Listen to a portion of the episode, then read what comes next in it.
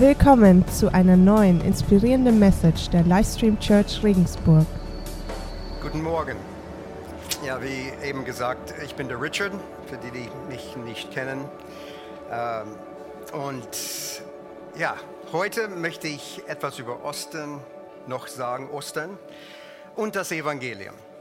Äh, letzte Woche haben wir Ostern gefeiert und ich habe nach Kommentaren in der Presse gesucht, äh, Sachen über Ostern und fand, dass für viele Leute Ostern ein schwieriges Fest ist. Viele haben gesagt, es ist ein schwieriges Fest, fast ein Ärgernis. Und dadurch, meine ich, durch Ostern ist das Evangelium ein Stolperstein. Ich möchte in den nächsten Minuten dies erklären. Also am Anfang etwas zu der Osterthematik und anschließend dann irgendwas zum Evangelium Jesu aus äh, Römerbrief 3. Ähm, in den nächsten Minuten sage ich, dass äh, ich, ich, unterrichte an der OTH und da wissen die Leute, die zuhören, die Teilnehmer, die Studenten, wie lange die mich auszuhalten haben. Sie, das, sie haben diesen Vorteil nicht, aber es wird nicht allzu lange dauern, wollte ich nur am Anfang sagen. Auch wenn länger als das letzte Mal. Okay, mit Ostern gedenken wir die Kreuzigung, die Hinrichtung Jesu Christi und wir feiern die Auferstehung. Aber Schwierigkeiten gibt es mit Osten seitens vieler. Aus mehreren Gründen. Ich meine, eine Sat1-Moderatorin habe ich in letzter Zeit zugehört. Und äh, als Einleitung zu einem Bericht sagte sie, der Tod ist für die meisten von uns ein Tabuthema. Wir schieben Gedanken darüber vor uns hin. Und wenn Osten nicht mit dem Tod zu tun hat, oder ein Nachbar von mir, der kirchenfern ist, er sagte, dass wir alle irgendwie den Tod leugnen. Es ist fast, als ob es etwas an dieser Aussage der Schlange gibt, die man im 1. Mose 3 liest, im Zusammenhang mit dem bekannten Bericht des Fall der Menschheit. Als die Frau versucht wurde, vom verbotenen Baum zu essen, unter Gefahr des Todes, sprach die Schlange, ihr werdet nicht sterben. Diese Lüge hat sich anscheinend gehalten und wirkt auf uns. Ich bin Mitglied, ich bin Mitglied der sogenannten Babyboom Generation. Und wir sind bekannt dafür, dass wir denken, dass wir immer jung bleiben werden. Also Christopher Hitchens, ein Bestseller-Autor im englischsprachigen Raum, hat auch ein Problem mit Ostern. Er sagt, dass Religion weder moralisch noch ethisch ist. Er stellt die Frage in öffentlichen Debatten, ist es moralisch zu glauben, dass ihre Sünden, ihre und meine, vergeben werden können durch die Bestrafung einer anderen Person? Ist es ethisch, dies zu glauben? Ich würde vorschlagen, sagt er, dass die Lehre der stellvertretenden Erlösung durch ein Menschenopfer absolut unmoralisch ist. Was meint er dabei? Dass in anderen Worten es unmoralisch ist, da uns die Verantwortung genommen wird für unsere Handlungen. Diese Sündenbock-Idee ist seiner Meinung nach eine eindeutig unethische Lehre, die das Konzept der persönlichen Verantwortung abschafft, von dem alle Ethik und Moral abhängen muss. Und das ist nur der Anfang seines Arguments. Oder einfach ein enger Freund von mir, der die Idee von Osten absurd, lächerlich findet. Und noch dazu habe ich am Kar-Samstag, am Kar-Samstag sogar in Kabel 1 Nachrichten, in den Nachrichten Folgendes gehört. Jeder zweite Deutsche kann nichts mit Glauben an Gott anfangen. 53 Prozent glauben nicht an Gott, dem Bericht nach. Also, es ist keine Überraschung, dass nicht alle Ostern gefeiert haben oder feiern können. Das Thema von Ostern scheint doch für unsere Kultur schwierig zu sein. Für einige Menschen bedeuten die Osterfeiertage ein gemütliches Beisammensein mit der Familie, Spaß bei der Ostereiersuche. Andere nutzen die Zeit für eine Urlaubsreise oder lange Spaziergänge in der Frühjahrssonne. Und mehr bedeutet es nicht. Der Feiertag selbst ist entbehrlich, aber die freien Tage nicht oder weniger. Vermutlich begegnen viele Menschen während der Osterfeiertage wieder Dokumentarfilme und Magazinartikel zum Thema Jesus. Vielleicht stehen diese Leute hinterher gegen Jesus gegenüber verunsicherter als vorher. Für diejenigen, die nachdenken, taucht die Frage, Frage dann auf, haben wir es überhaupt in der Bibel mit einem historischen Jesus zu tun oder doch mit einem Christus des Glaubens? Für die Christen unter uns, wie ich am Anfang sagte, gedenken wir die Kreuzigung, die Hinrichtung Jesu und wir feiern die Auferstehung. Also welcher ist wichtiger? Die Kreuzigung, Hinrichtung oder die Auferstehung? Welche ist wichtiger? Es ist ein bisschen wie die Frage, welche der, der zwei Tragflächen eines Flugzeugs wichtiger ist. Es ist letztendlich, a, it's a fool's errand, sagen wir auf Englisch. It's a fool's errand. Eine Narrenbesorgung habe ich als Übersetzung gefunden. Weiß ich nicht, ob man das sagt. Also, die Hinrichtung oder Kreuzigung Jesu bringt uns Christen Vergebung der Sünden, wie man in Jesaja 53, Vers 5 und 6 als Prophezeiung liest. Das ist geschrieben 800 Jahre, denke ich, oder so ungefähr 800 Jahre vor Christus. Doch wegen unserer Vergehen, steht es, wurde er durchbohrt, wegen unserer Übertretungen zerschlagen. Er wurde bestraft, damit Frieden, wir Frieden haben. Durch seine Wunden wurden wir geheilt. Wir alle gingen in die Irre wie Schafe. Jeder ging seinen eigenen Weg, doch ihn ließ der Herr die Schuld von uns allen treffen. Ja, und dann die historische Auferstehung bestätigt auch, Jesus ist der Herr. Jesus hat nicht nur seinen Tod angekündigt, er hat auch seine Auferstehung angekündigt. Er hat den Tod besiegt. Die Auferstehung bezeugt die unermessliche Macht Gottes. Und die Auferstehung und an die Auferstehung zu glauben, heißt als Christ an Gott zu glauben. Wenn es Gott gibt und wenn er das Universum erschuf und die Macht darüber hat, dann hat er auch die Macht über die Auferweckung der Toten. Ich erwähne noch etwas mit der Auferstehung. Sie ist ein Indiz für eine Auferstehung, eine leibliche Auferstehung von uns Menschen. Dies ist grundlegend im christlichen Glauben. Im christlichen Glauben gibt es, gibt es diese Christ oder Gottmensch Christus, der den Tod überwunden hat und verspricht, dass seine Nachfolger das Gleiche tun werden. Jesus selbst sagte, ich bin die Auferstehung und das Leben. Wer an mich glaubt, wird leben, auch wenn er stirbt. Das ist aus dem Johannesevangelium. Und darüber kann man auch im 1. Korinther 15 Folgendes lesen. Christus ist aber als erster von den Toten auferstanden. So wie der Tod durch einen Menschen, Adam, in die Welt kam, hat nun durch einen anderen Menschen, Christus, die Auferstehung von den Toten begonnen. Die Menschen sterben, weil alle mit Adam verwandt sind. Ebenso werden durch Christus alle lebendig gemacht und neues Leben empfangen. Also das ist eine Perspektive der Lehre, kurz zusammengefasst. Aber ist es so einfach? Kreuzigung, Auferstehung? Insbesondere wenn man an das denkt, was in unserer Kultur geglaubt wird. Und wie ist es mit uns Christen? Gib zu, die Auferstehung von den Toten ist das Allerunglaublichste. Sie sprengt den Rahmen aller Wunder. In allen Berichten der Auferstehung Christi sprechen die ersten Zeugen von etwas, was bis dahin in unserer Erfahrungswelt nicht vorkam. Ich kann mich an Ostersonntage in Kirchen in den USA erinnern. Es, immer, es kam immer dieser Aufruf von dem Pastor, The Lord is risen. Und die Gottesdienstler, wir würden antworten, The Lord is risen indeed. Der Herr ist auferstanden der Herr ist wahrhaftig auferstanden. So begrüßten auch schon die ersten Christen den Ostermorgen. Aber geht dieser Satz, der Herr ist auferstanden, vielleicht zu leicht von den Lippen?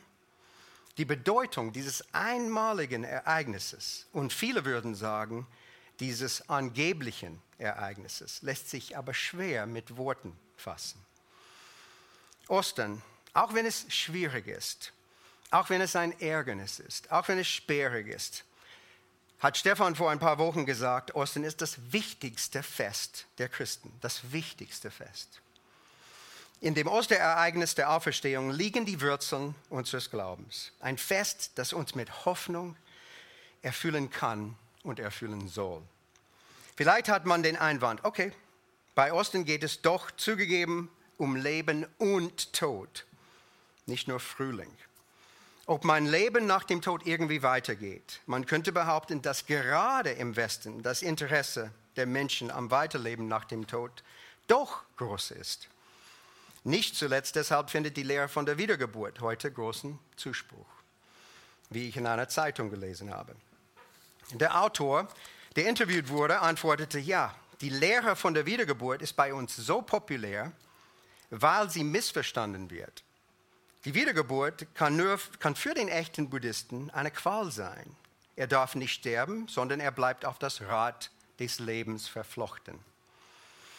Ich nenne ein paar Begriffe im Zusammenhang mit Wiedergeburt. Samsara, der ewige Kreislauf von Geburt, Tod, Wiedergeburt. Karma, menschliches Handeln und seine hervorgerufene sichtbare Wirkung. Und Karma-Falle, die Frucht der Handlung, eine unsichtbare Wirkung, die hervorgerufen wird, die gut oder schlecht sein kann. Diese unsichtbare Wirkung bleibt bestehen, auch wenn die sichtbare Wirkung bereits verschwunden ist. Sie beschränkt sich nicht auf das gegenwärtige Leben, sondern wehrt über dieses hinaus und bestimmt qualitativ und quantitativ den Zustand nach dem Tod. Das habe ich von einer buddhistischen Webseite, nicht von einer christlichen. Also der, der interviewt wurde, fuhr fort und sagte, wir dagegen denken meistens, die Wiedergeburt sei so etwas wie die zweite Chance, ein hübsches Leben zu haben. Jetzt zurück. Denken wir kurz an Weihnachten. Es ist viel einfacher. Man betont Frieden auf Erden, nicht den Tod für die Vergebung der Sünden. Weihnachten kann jeder nachvollziehen. Die Geburt eines Kindes, Familie, wochenlang wird man eingestimmt, medial, musikalisch. Die Weihnachtslieder. Ja? Man kann es nicht entkommen. Die Weihnachtsfest, das Weihnachtsfest ist nah an der Lebenswelt von uns Menschen.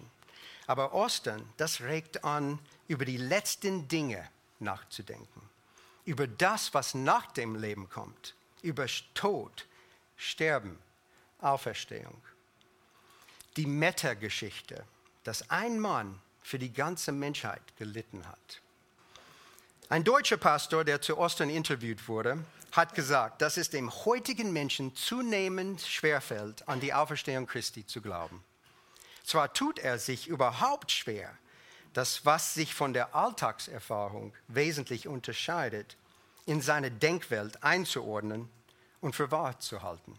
Okay, verstanden.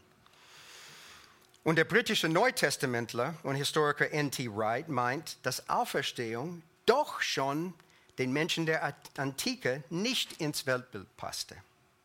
Wir denken öfters anders.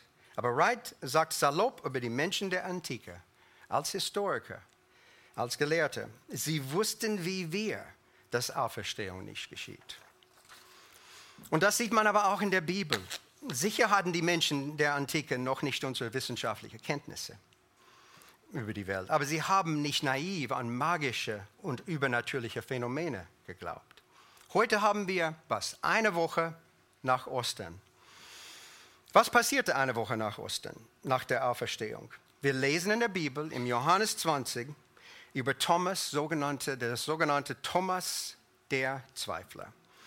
Er war in dem engen Kreis der Freunde und Schüler Jesu. Aber Thomas war nicht bei dem ersten Treffen der Jungen mit dem auferstandenen Jesus dabei. An dem Ost, ersten Ostermorgen. Es fiel ihm schwer, seinen Freunden zu glauben, dass sie Jesus gesehen haben. Unmöglich, denkt Thomas. Das kann nicht wahr sein. Obwohl auch er die Reden Jesu über seine Auferstehung mitbekommen hat, und die Jünger ihm sicher erzählt hat, wie die Wunden von den Nägeln an den Händen und Füßen von Jesus aussahen, konnte Thomas nicht glauben. Ist das überraschend? Nein. Ist das überraschend?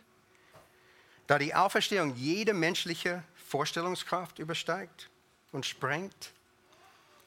Er wollte Jesus nicht nur mit seinen eigenen Augen sehen, sondern er stellte eine Bedingung, dass das, was die Augen ihm vermitteln, noch durch seinen Tastsinn bestätigt werden soll.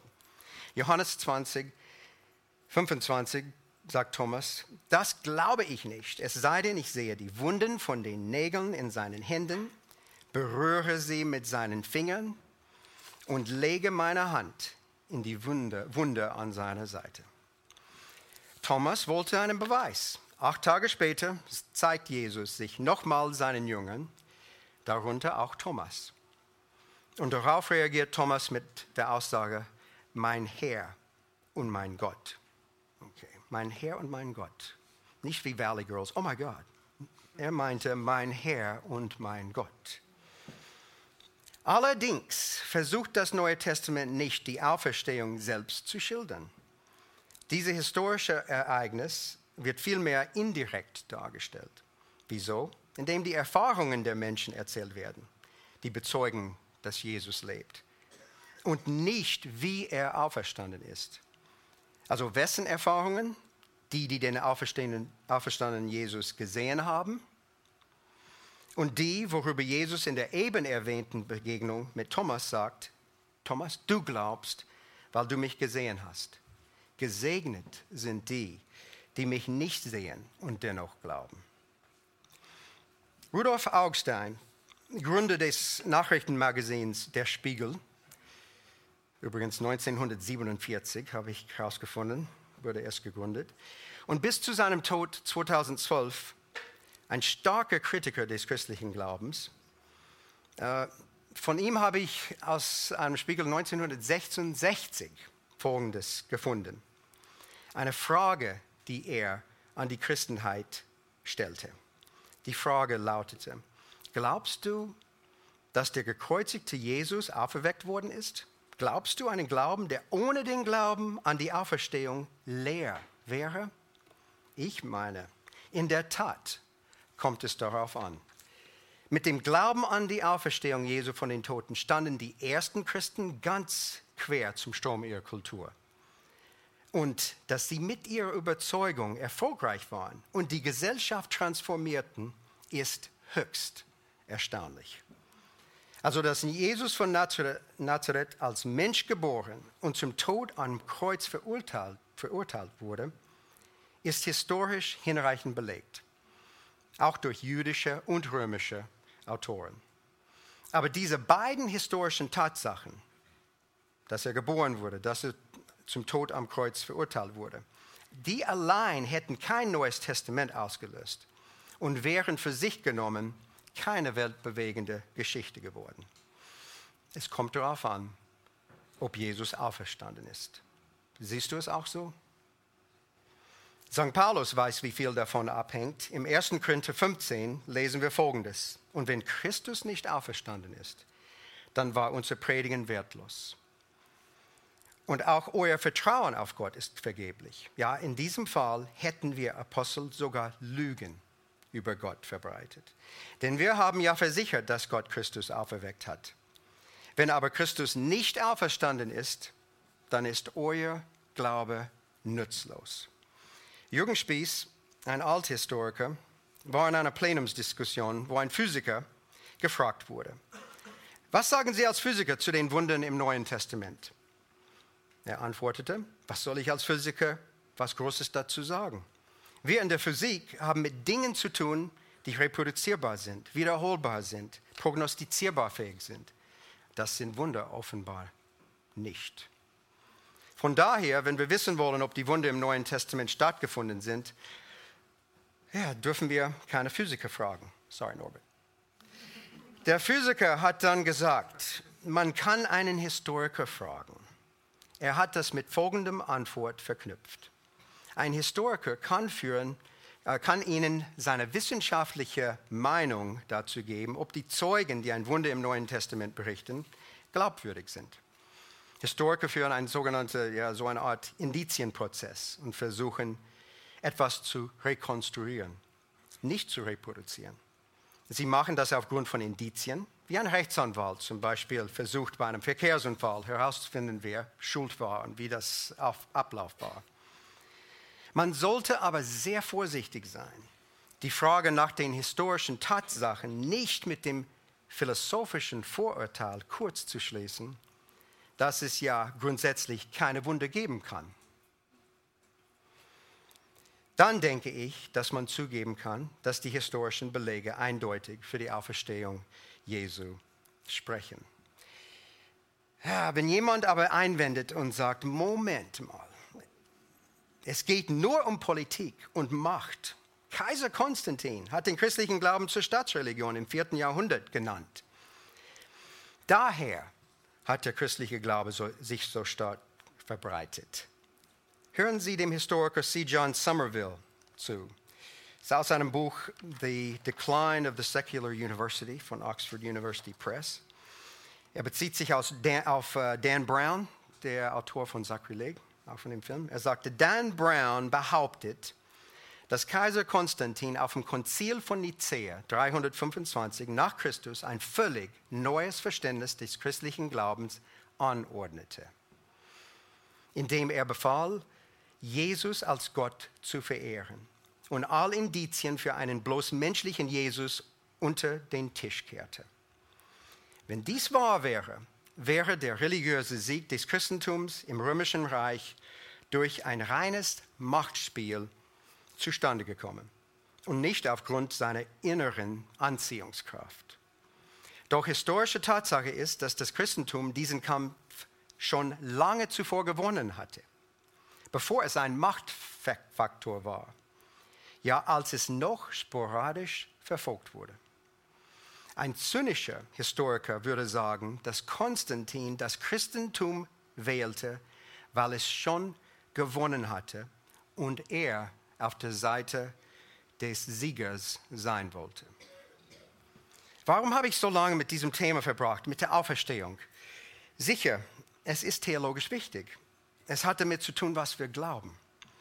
Aber ich bin auch der folgenden Meinung wie Alistair McGrath, Theologieprofessor an Oxford. In diesem kleinen Buchlein hat er Folgendes geschrieben.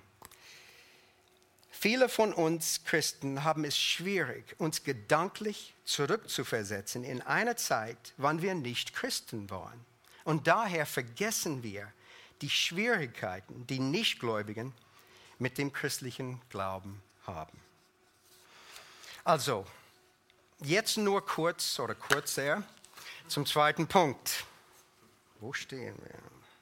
Okay nur zum zweiten Punkt. Wieso ist das Evangelium ein Stolperstein? Wie das Evangelium ein Stolperstein angesichts der Auferstehung. Zuallererst ist die Bibel so zu betrachten. Die Bibel ist nicht vor allem eine Reihe von Geschichten darüber, wie wir leben sollen, sondern vor allem hat die Bibel eine Handlungsgeschichte, eine sogenannte Story Arc, sagen wir auf Englisch, a Story Arc. Was ist das Problem der Menschheit? Was hat Gott durch Jesus Christus getan, um es richtig zu stellen? Und wie geht diese Geschichte am Ende aus? Gegen diesen knappen Hintergrund werde ich ein paar Verse aus Römer 3 vorlesen, ab Vers 21. Das ist, es ist eine kurze Zusammenfassung des Evangeliums von Paulus über das, was Gott in Jesus Christus getan hat. Aber jetzt ist Gottes Gerechtigkeit offenbar geworden. So fängt der Vers an. Aber jetzt ist Gottes Gerechtigkeit offenbar geworden, und zwar unabhängig vom Gesetz. Das bezeugen das Gesetz und die Propheten. Es ist der Glaube an Jesus Christus, der uns die Gerechtigkeit Gottes zugänglich macht. Der Weg zu ihr steht allen Glaubenden offen. Denn in dieser Hinsicht gibt es keinen Unterschied. Alle sind schuldig geworden, alle haben die Herrlichkeit Gottes verloren Sie verdanken es also allein seiner Gnade, dass sie von Gott als gerecht angenommen werden. Er schenkt es ihnen aufgrund der Erlösung, die sie durch ihre Zugehörigkeit zu Jesus Christus erfahren haben. Durch dessen Blut, das am Kreuz vergossen wurde, hat Gott ihn als Zeichen der endgültigen Versöhnung eingesetzt und durch den Glauben erhalten wir Anteil daran. Schauen wir dieses Wort Gerechtigkeit an. Aber jetzt ist Gottes Gerechtigkeit offenbar geworden. Vers 21. Ich weiß, dass das Wort Gerechtigkeit heutzutage öfters mit sozialer Gerechtigkeit verbunden wird und sogar negativ behaftet, mit dem Wort selbstgerecht oder Selbstgerechtigkeit. Für das Wort Gerechtigkeit möchte ich es so definieren als Einstieg. Diese Definition habe ich gefunden. Eine Leistungsbeurteilung, die Türen öffnet.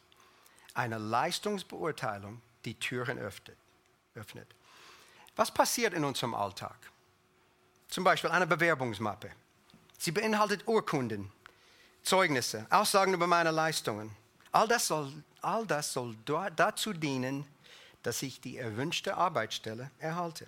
Eine Leistungsbeurteilung, die eine Tür öffnet.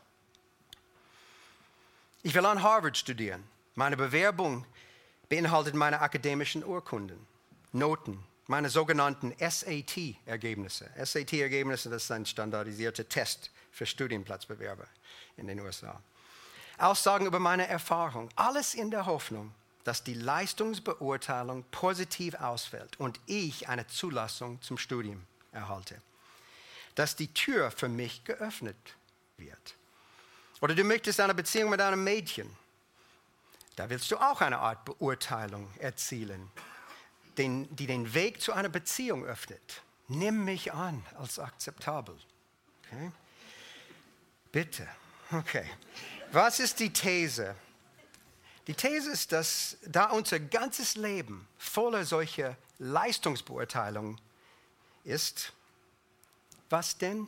Wir erwarten das Gleiche von Gott. Es ist natürlich, es ist auch verständlich.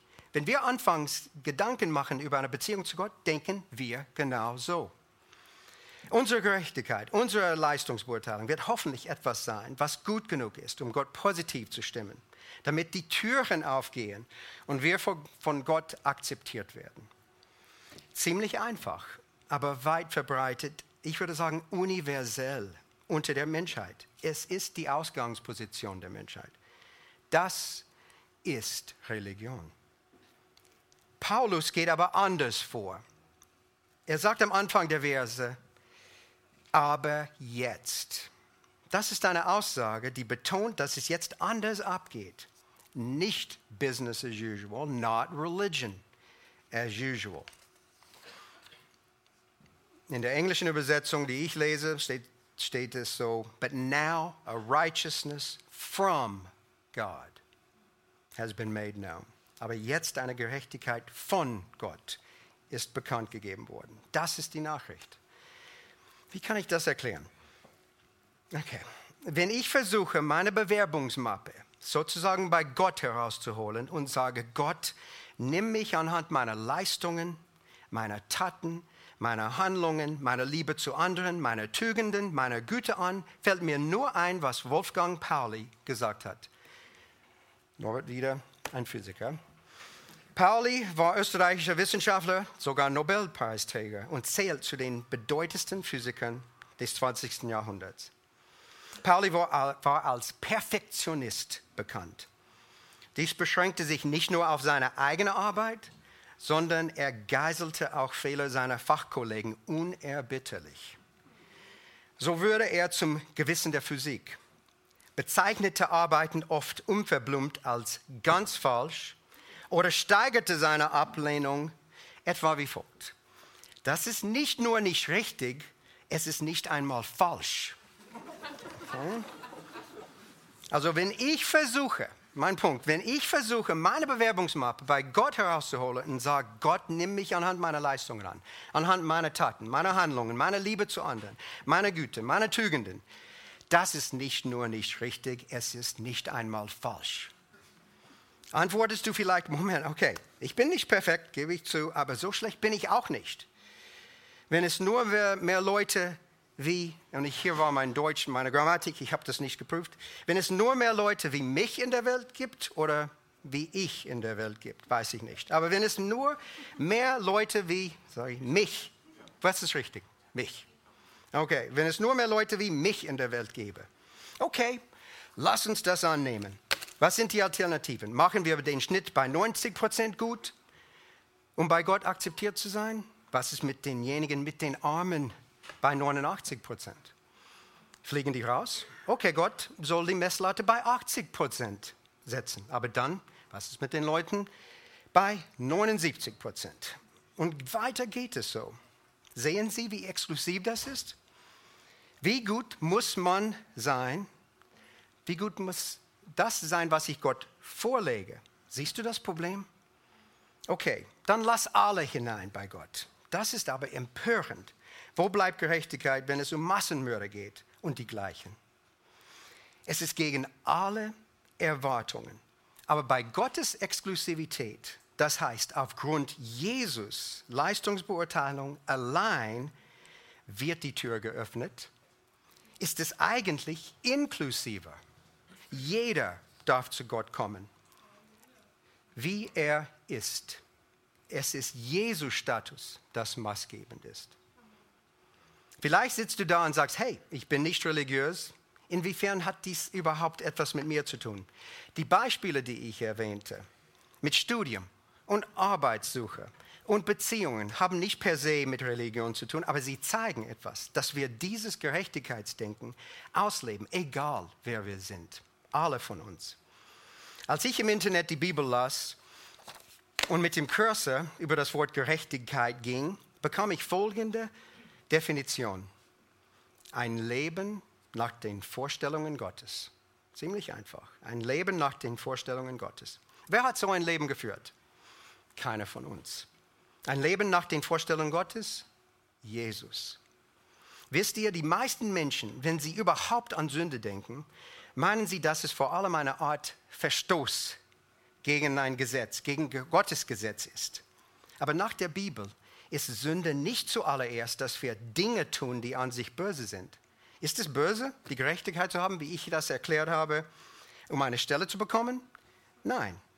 Ist es, ist es böse, die Gerechtigkeit zu haben, um den Studienplatz an Harvard zu bekommen? Nein. Um die Beziehung zu, mit einem Mädchen zu haben? Nein. Das sind gute Sachen. Das erste Gebot Gottes aber lautet, du sollst außer mir keine anderen Götter haben.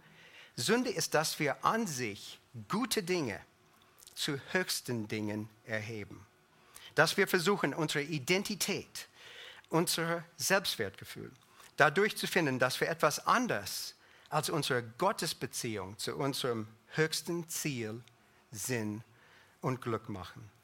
Dass wir unsere endgültige Gerechtigkeit irgendwo anders setzen und finden als auf Vertrauen und Liebe zu dem gekreuzigten und auferstandenen Jesus des Osterfestes.